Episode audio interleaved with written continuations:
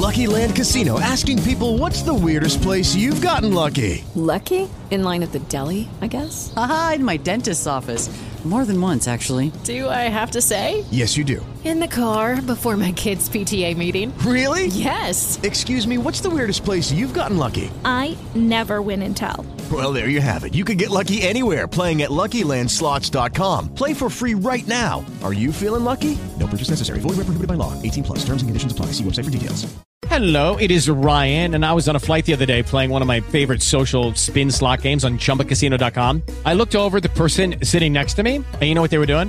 They were also playing Chumba Casino. Coincidence? I think not. Everybody's loving having fun with it. Chumba Casino is home to hundreds of casino-style games that you can play for free anytime, anywhere even at 30,000 feet. So sign up now at ChumbaCasino.com to claim your free welcome bonus. That's ChumbaCasino.com and live the Chumba life. No purchase necessary. VGW. Void prohibited by law. See terms and conditions. 18 plus. Estás a punto de escuchar tu podcast favorito conducido de manera diferente. Conocerás un podcast nuevo y este mismo podcast con otras voces. Esto es un intercambio.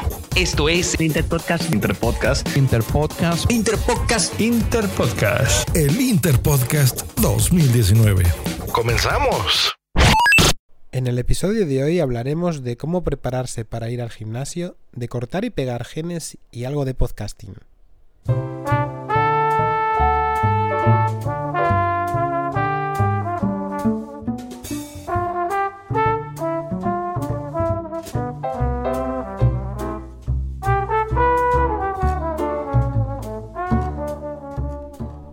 Muy buenos días, buenas tardes o buenas noches. Bueno, antes de nada, eh, quiero anunciar que este podcast va a ser especial también a la hora de grabar. Como siempre estoy jugando con el tema de los métodos de grabación, de las plataformas, programas, soportes como los micrófonos, tablets, teléfonos, ordenadores. Bueno, pues este episodio va a ser grabado con un micrófono de condensador profesional conectado a un ordenador, con un par de micrófonos de solapa, de corbata, con un micrófono integrado en los auriculares del teléfono y con el micrófono integrado del propio teléfono. Si tenéis el oído fino, seguro que os daréis cuenta de los distintos micrófonos utilizados para cada corte. Ponedlo en los comentarios y así el podcast será muchísimo más interactivo.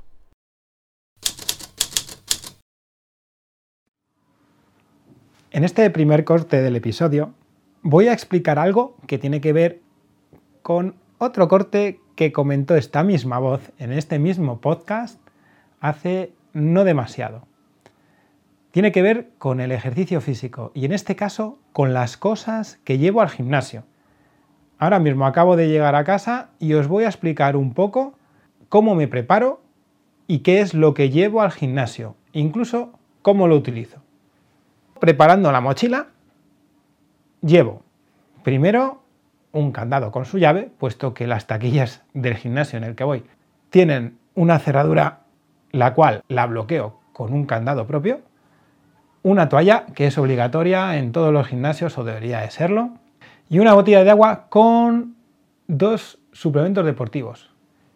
Sí, utilizo suplementos deportivos pero son esos suplementos, ayudan un poquito a mejorar el rendimiento y en este caso utilizo dos, creatina y glutamina. Ambos suplementos sirven para obtener un mayor rendimiento a la hora de hacer ejercicio y también para poder recuperarme más rápidamente. Estoy llegando a la cuarentena y os aseguro que estos dos suplementos, que son los únicos que utilizo, funcionan. Nada de proteínas en polvo y chorradas por el estilo. Eso si queréis dejadlo en los comentarios y estaré encantado de comentar lo que queráis al respecto. Bueno, pasamos. ¿Qué pasa? Que estos suplementos con agua saben fatal. Entonces utilizo bolero. ¿Qué es el bolero? Pues es un saborizante. Sabores de todo tipo tienen esta marca. Cuestan muy poco, se encuentran en las tiendas de suplementación deportiva generalmente y son unos polvitos como si fuera a lo mejor la preparación del isostar en polvo, ¿no? pero la ventaja es que solamente da sabor, no tiene ni azúcares, no dan calorías y es solamente para que el agua no sepa mal en estos casos. Más cosas que llevo.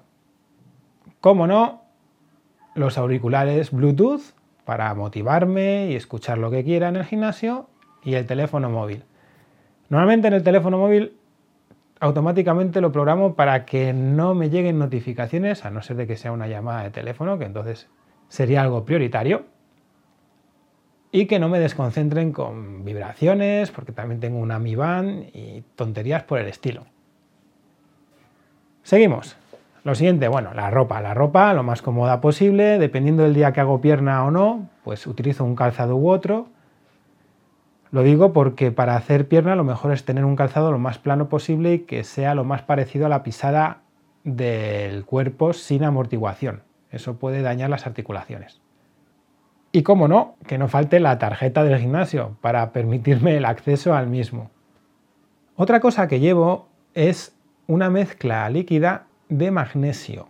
¿Por qué? Porque a mí no me gusta utilizar ni guantes, ni protecciones almohadilladas, ni cosas por el estilo para hacer ejercicios con pesas, pesos libres, con máquinas, da lo mismo. Me gusta el contacto con, las barras, con los discos, con las cuerdas más que utilizar guantes, que luego al final en muchas ocasiones lo que, ocurre es que también se ensucian, cogen olores, en fin. Lo veo mejor y además eh, se siente mejor el ejercicio incluso te motiva más. ¿Por qué utilizo el líquido? Es una mezcla que uso yo, que la hago de forma casera, y es porque los gimnasios suelen darte problemas a la hora de utilizar el magnesio en polvo porque ensucia bastante. Hay algunos que sí, pero la gran mayoría, pues bueno, ¿qué vamos a hacer? Tienen que estar cuidadas las instalaciones, da buena impresión y motas blancas y todo manchado blanco es, es una imagen que igual no quieren dar esos gimnasios. Sin embargo, si utilizas esta mezcla en polvo, en, líquido, perdón, lo que provoca es que si utilizas una cantidad justa y la extiendes bien, no mancha. Mancharás un poco donde agarres, pero eso con la misma toalla se quita rápido y seguro que no te dan problemas en los gimnasios. Bueno, una vez eh, ya yendo para allá, para el gimnasio, pues me pongo algo en los auriculares que me motive o que vaya acorde a lo que voy a hacer en el gimnasio, depende del día. Puedo escuchar música, muchas ocasiones para motivarme si quiero hacer un, un entrenamiento exhaustivo, pongo música que me motive, a mí me gusta mucho el rock and roll, para estas situaciones y es lo que pongo. A otros les puede gustar otro tipo de música. Cuando a lo mejor los entrenamientos son más suaves, eh, pues posiblemente escuche algún que otro podcast. Y ya está, esto es lo que llevo. Generalmente todos los días al gimnasio, dependiendo de si hace frío o hace calor, pues caliento un poco antes, más fuerte, menos fuerte.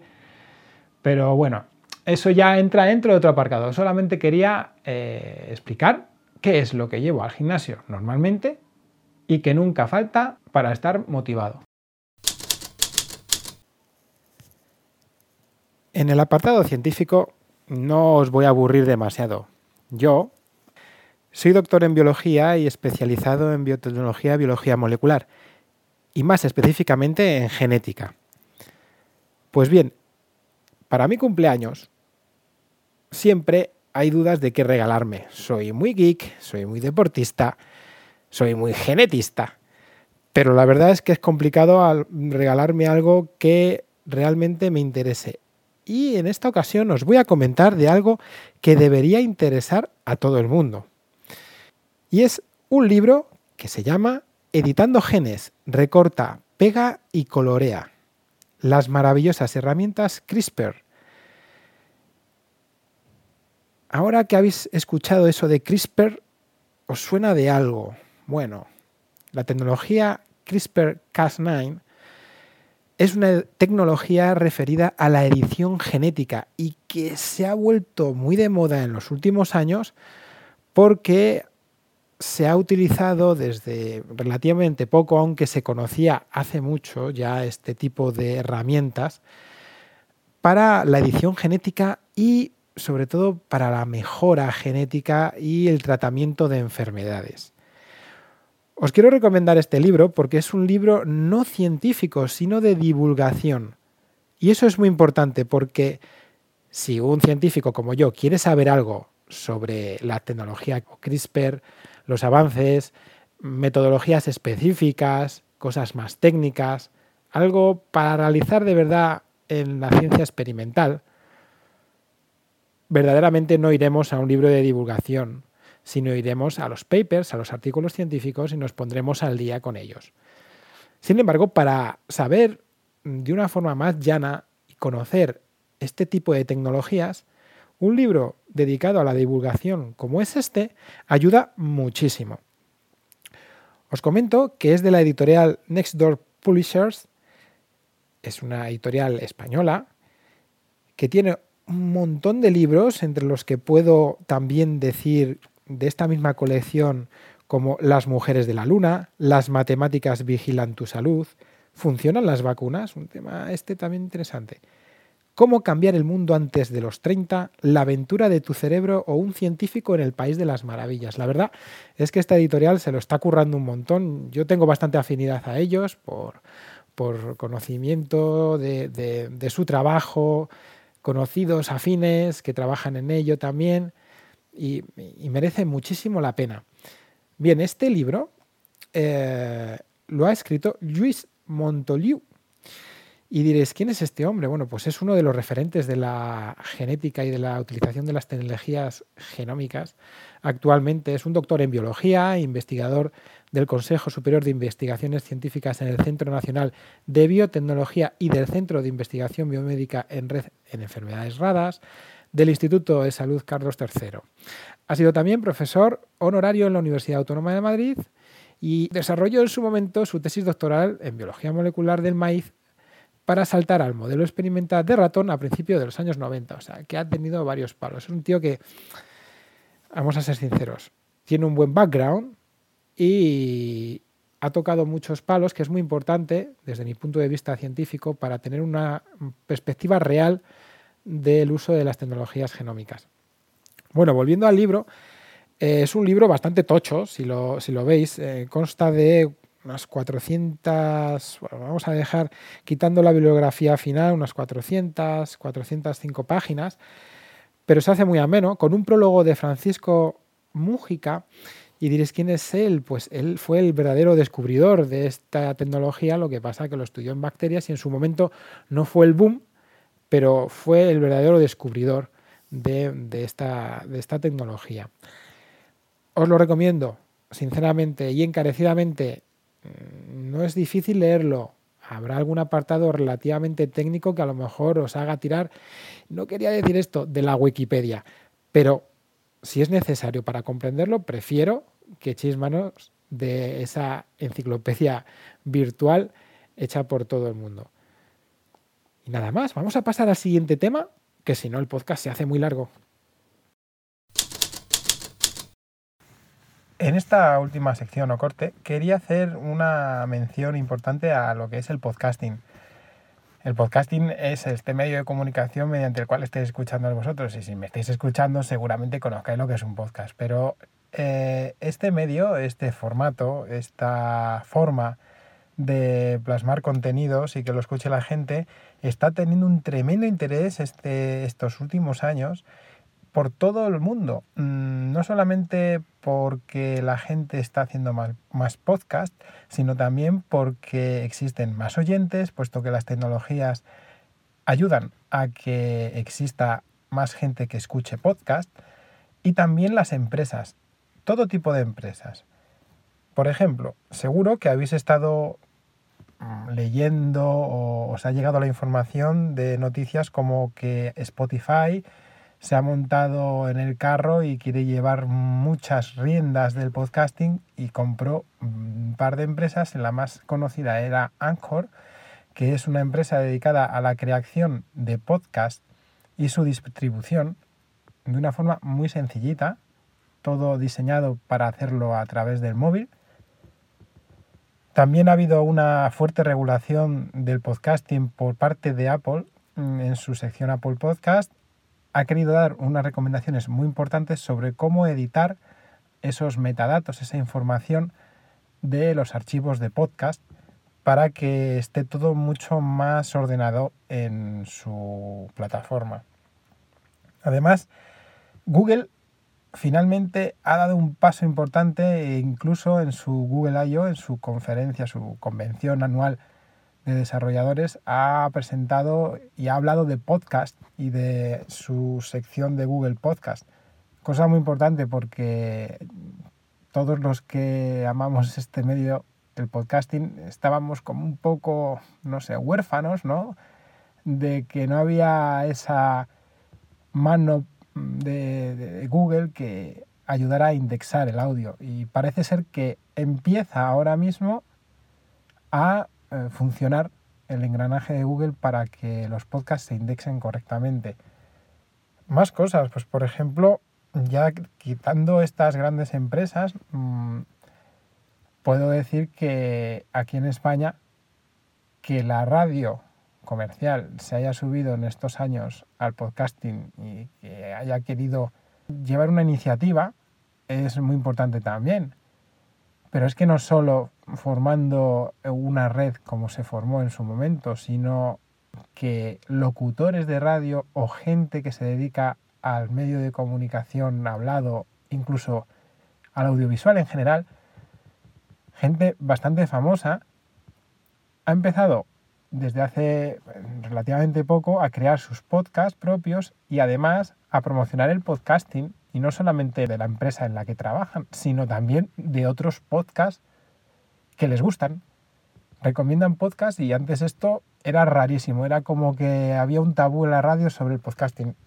Y bueno, pues ya sabéis, eso es tremendo, que la gente que escuche radio ya sepa lo que es un podcast sin tener que decir, saber lo que es un podcast, es fantástico.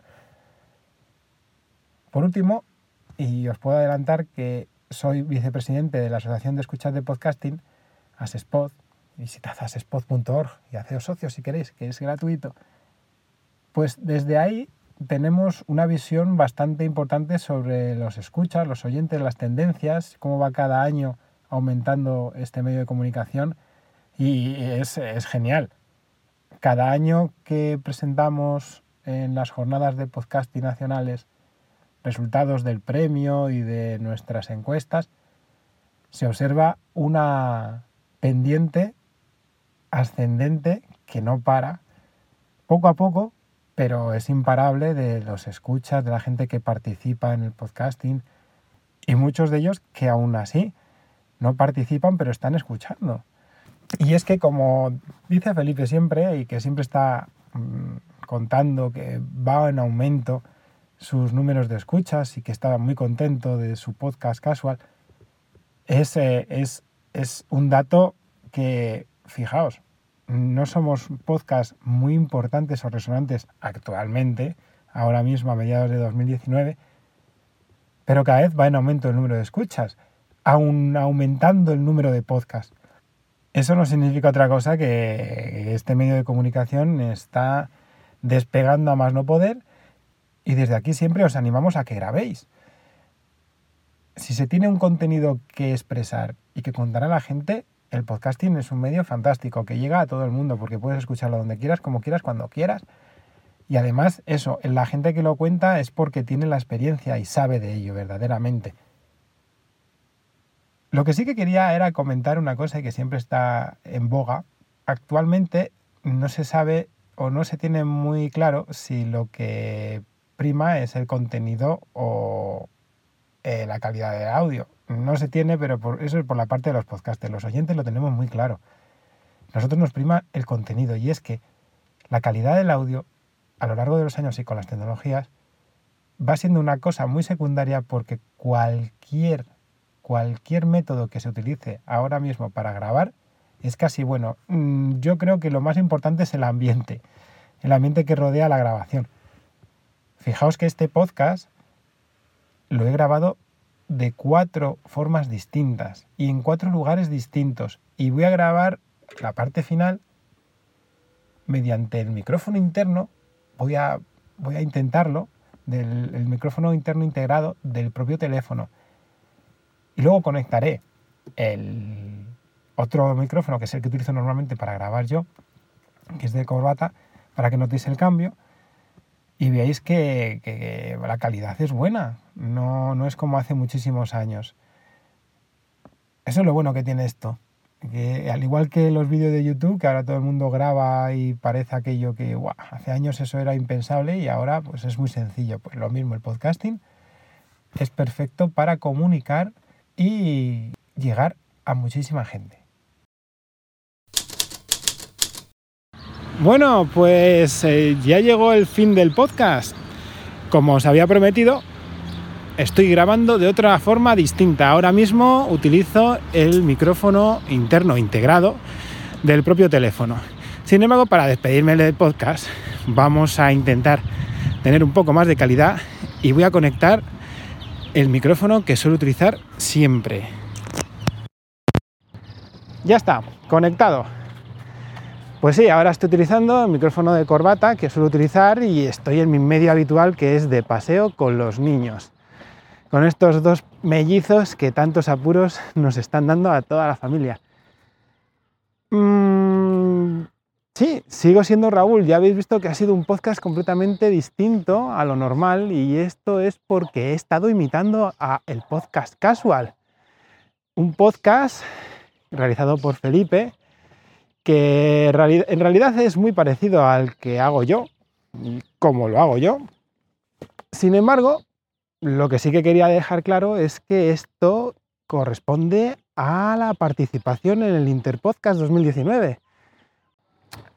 El Interpodcast es un evento anual en el cual se inscriben los podcasters que quieran.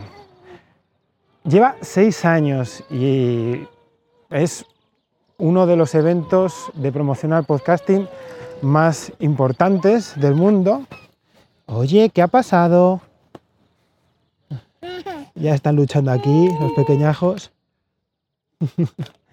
Cosa normal. hijos, ¿qué hacéis?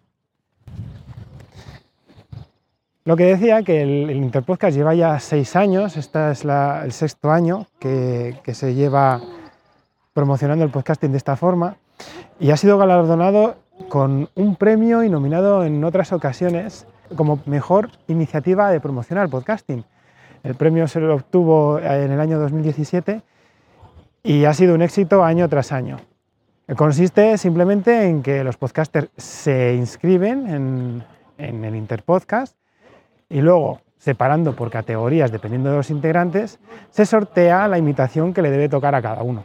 Así que es todo sorpresa y diversión para los podcasters y también para los podescuchas que, claro, escuchan podcasts distintos a lo que suelen llegar a escuchar. Luego, el podcaster que ha sido invitado puede también llevar ese podcast a su feed para que sus podescuchas escuchen su imitación.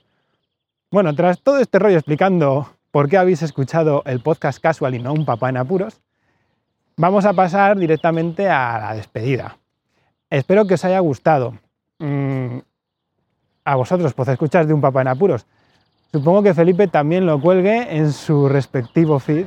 Así que gracias, pues escuchas de Felipe del podcast casual por escucharme. Mm, como siempre dice Felipe, podéis escuchar el podcast en todas las plataformas de podcasting, ya sea Apple Podcast, Google Podcast, Evox, que es el lugar principal donde se cuelgan todos los audios, Stitcher, TuneIn, en fin, como siempre, si alguien no conoce el podcast casual, búscalo en Google, que sale el primero. Y nada más, pasamos al toque de bocina. Y como siempre os dice Felipe, muy buenos días, muy buenas tardes o muy buenas noches. Un saludo.